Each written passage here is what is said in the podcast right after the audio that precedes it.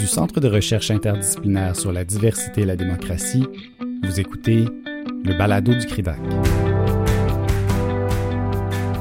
Organisé par les professeurs Dominique Lédet, Geneviève Newtons et Geneviève Motard, le colloque virtuel John Burroughs, la Constitution autochtone du Canada, s'inscrit dans la foulée de la publication de la traduction française de l'œuvre du professeur Burroughs, Canada's Indigenous Constitution, que ces mêmes professeurs ont traduit et publié aux presses de l'Université du Québec en 2020. Cette série spéciale du balado du CRIDAC vous donne l'occasion d'écouter les présentations des conférencières et des conférenciers avant la tenue du colloque les 8 et 9 avril 2021 sur Zoom. Nous vous proposons d'écouter maintenant Marie-Claude André Grégoire, avocate chez O'Reilly et Associés.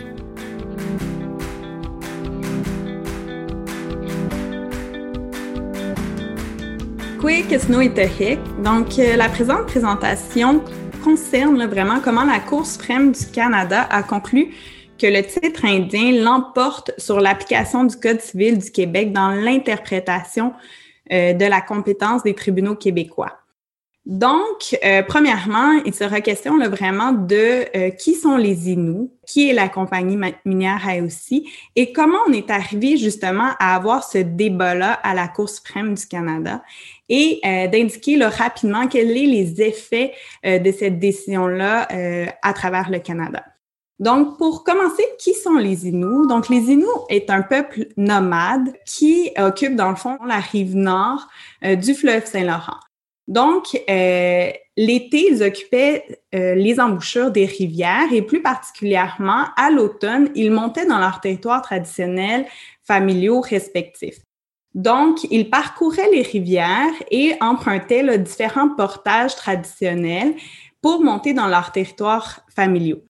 À un certain moment, plus particulièrement pour la rivière euh, les familles empruntaient cette rivière-là, qui est à proximité de cette île, donc au Québec, et montaient dans le territoire et à un certain moment franchissaient la, la frontière entre le Québec et le Labrador, donc la frontière existante. Certaines familles parcouraient plus de 500 kilomètres pour aller dans leur territoire qui était situé là, à, dans la région actuelle de Chevarville.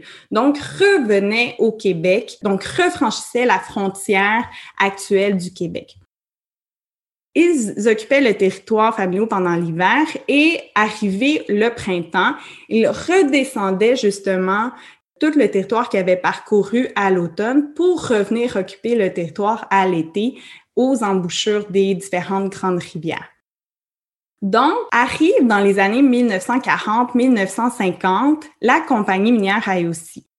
Et ce qu'il faut comprendre, c'est que ce territoire-là était encore vierge. Euh, il n'y avait pas beaucoup de projets miniers, il n'y avait pas beaucoup d'exploitation. Et donc, les, les Inuits occupaient encore ce territoire-là de manière là, vraiment exclusive et encore nomade. Donc, par exemple, ma mère est née dans le territoire en chemin justement vers le territoire traditionnel de mon grand-père, comme ses onze autres euh, frères et sœurs, là, sur 13, ils sont tous nés dans le bois comme ça, dans, leur, dans le territoire. Et donc, la compagnie minière aussi décide d'exploiter des projets miniers qui sont situés dans la région de Chevarville. Et qu'est-ce que ça implique à cette époque-là? C'est vraiment la construction d'un port à cette île, aussi la construction d'un barrage pour être autosuffisant pour euh, la question d'électricité, mais aussi comment on pouvait justement ramener le minerai de fer qui était situé à Chefarville vers le port de cette. La compagnie minière décide de construire un chemin de fer de la ville de cette île jusqu'à Chefarville. Donc, il y a une partie du chemin de fer, bien sûr, qui était située au Labrador. Et donc, tout ce méga projet-là de, de, de, de IOC, pardon, a vraiment ravager le territoire des Inuits de Washat, Macmalutenam et de Matimekos Lake Jones. C'était vraiment une intrusion majeure dans leur territoire qui a eu des impacts dévastateurs pour leur mode de vie. Par exemple, le chemin de fer était construit directement sur des lieux de portage traditionnels des Inuits de Washat Makmaliotenam. Donc, les conséquences étaient vraiment importantes pour les Inuits. Et encore une fois, bon, la compagnie minière les a pas consultés, les a même pas informés de leur projet. C'était vraiment que les Inuits étaient devenus euh, étrangers sur leur propre territoire traditionnel. Arrive là, les années 2011 où les Inuits décident de tenter de négocier avec la compagnie minière. Ça fonctionne pas. Et donc, les Inuits de Washat et de Matimekos-John décident de se rallier ensemble et de déposer une procédure en 2013 contre la compagnie minière IOC et sa compagnie de chemin de fer QNSNL. Ce qui est invoqué, là, c'est vraiment les Inuits demandent une déclaration que la compagnie a violé leurs droits ancestraux, mais aussi une demande de réparation au montant de 900 millions, fondée sur justement la violation de ces droits-là, mais aussi fondée sur l'article 1457 et 976 du Code civil du Québec.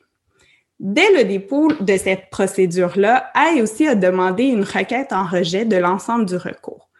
Leur fondement était de dire que les Inuits, leurs droits, dans le fond, ne sont pas reconnus par jugement, ne sont pas reconnus euh, par un traité. Donc, ils peuvent pas directement poursuivre la compagnie minière. Ils doivent d'abord déposer, euh, avoir une reconnaissance de leurs droits. La Cour supérieure vient rejeter la demande en requête, en requête euh, la requête en rejet d'IOC, indiquant là, vraiment que les Inuits, ben, ils ont des droits ancestraux préexistants et protégés constitutionnellement par l'article 35 et on doit donner une chance justement aux Inuits de faire valoir leurs droits. Ce jugement-là, euh, IOC a demandé la permission d'en appeler à la Cour d'appel, mais aussi à la Cour suprême du Canada, et les deux cours ont refusé d'entendre IOC. Arrive maintenant l'intervention de Terre-Neuve dans le recours.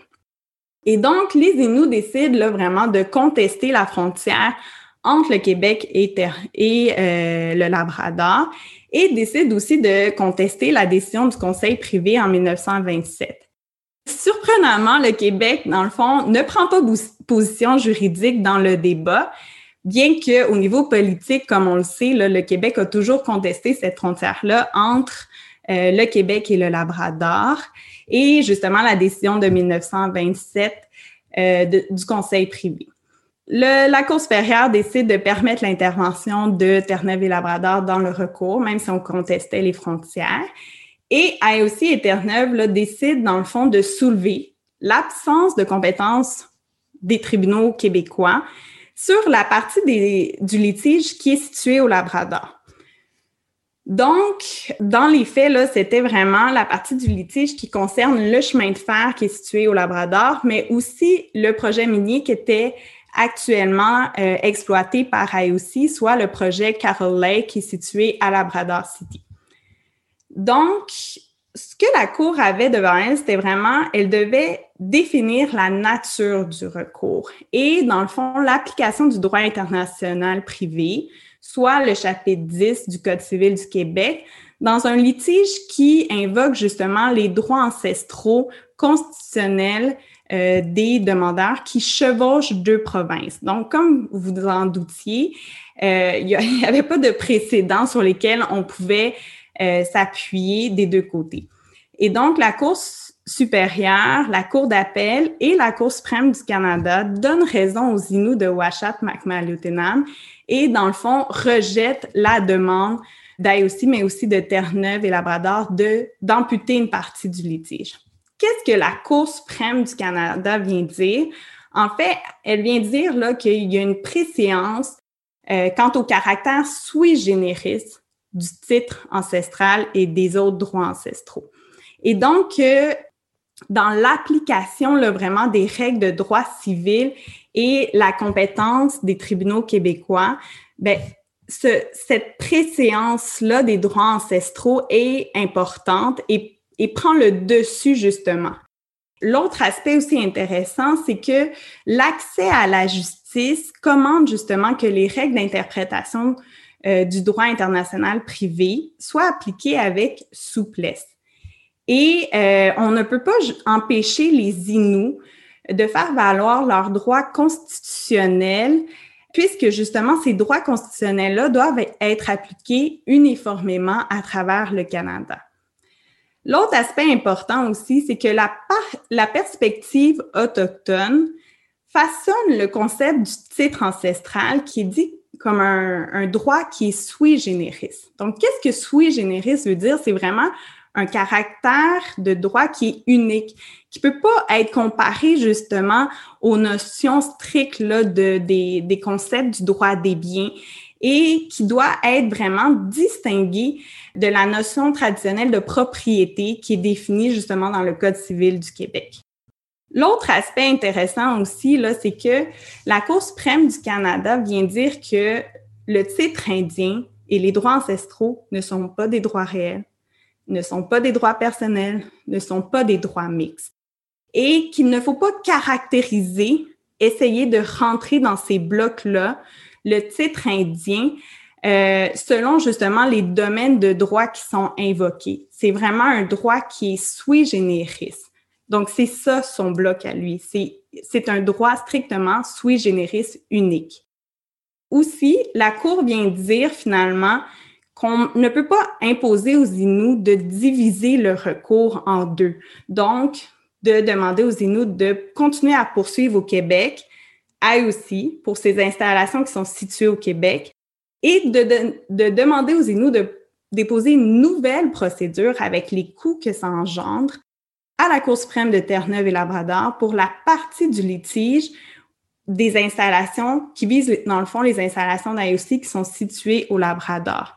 Donc, ça serait vraiment injuste de demander ça aux Inuits, d'autant plus que leur territoire revendiqué, dans le fond, ils occupaient ce territoire-là avant même l'établissement des frontières.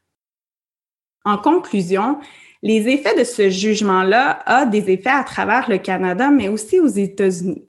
Si on pense à différentes communautés au Canada, il y a des communautés où leur territoire revendiqué est situé aux États-Unis.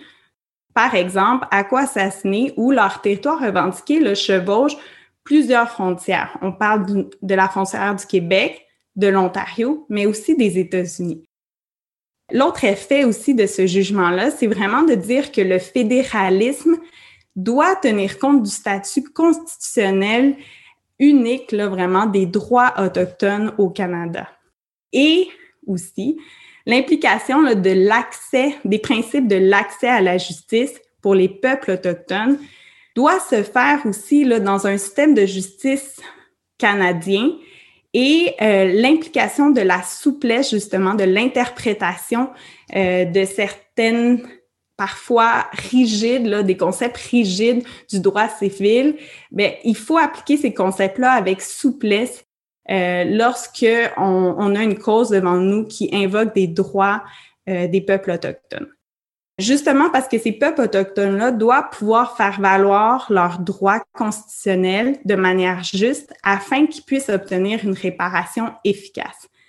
Donc, chose aussi à noter, c'est que euh, suite à cette décision-là, en février 2020, les Inuits ont recommencé à négocier avec la compagnie minière IOC, ce qui a eu pour effet en décembre 2020 de conclure une entente répercussions et avantages qui a là, des qui permet aux Inuits d'avoir une juste compensation euh, de tous les, les travaux et euh, aussi les les projets miniers et l'exploitation minière sur leur territoire. Mais aussi, chose intéressante, là, c'est que dans cette entente aussi, il y a des excuses envers les Inuits pour justement euh, les activités d'IOC à travers le temps dans le territoire.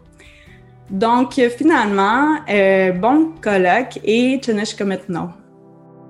Le colloque John Burroughs, la Constitution autochtone du Canada, aura lieu les 8 et 9 avril 2021 sur Zoom en présence de John Burroughs. Rendez-vous sur le site du CRIDAC pour vous inscrire et recevoir les liens permettant d'assister et participer aux échanges. Le balado du CRIDAC est une réalisation de moi-même, Victor-Alexandre Reyes-Bruno, professionnel de recherche au CRIDAC, avec la participation de Guillaume Lamy, réalisateur des capsules vidéo du colloque. Merci d'avoir été à l'écoute. À la prochaine.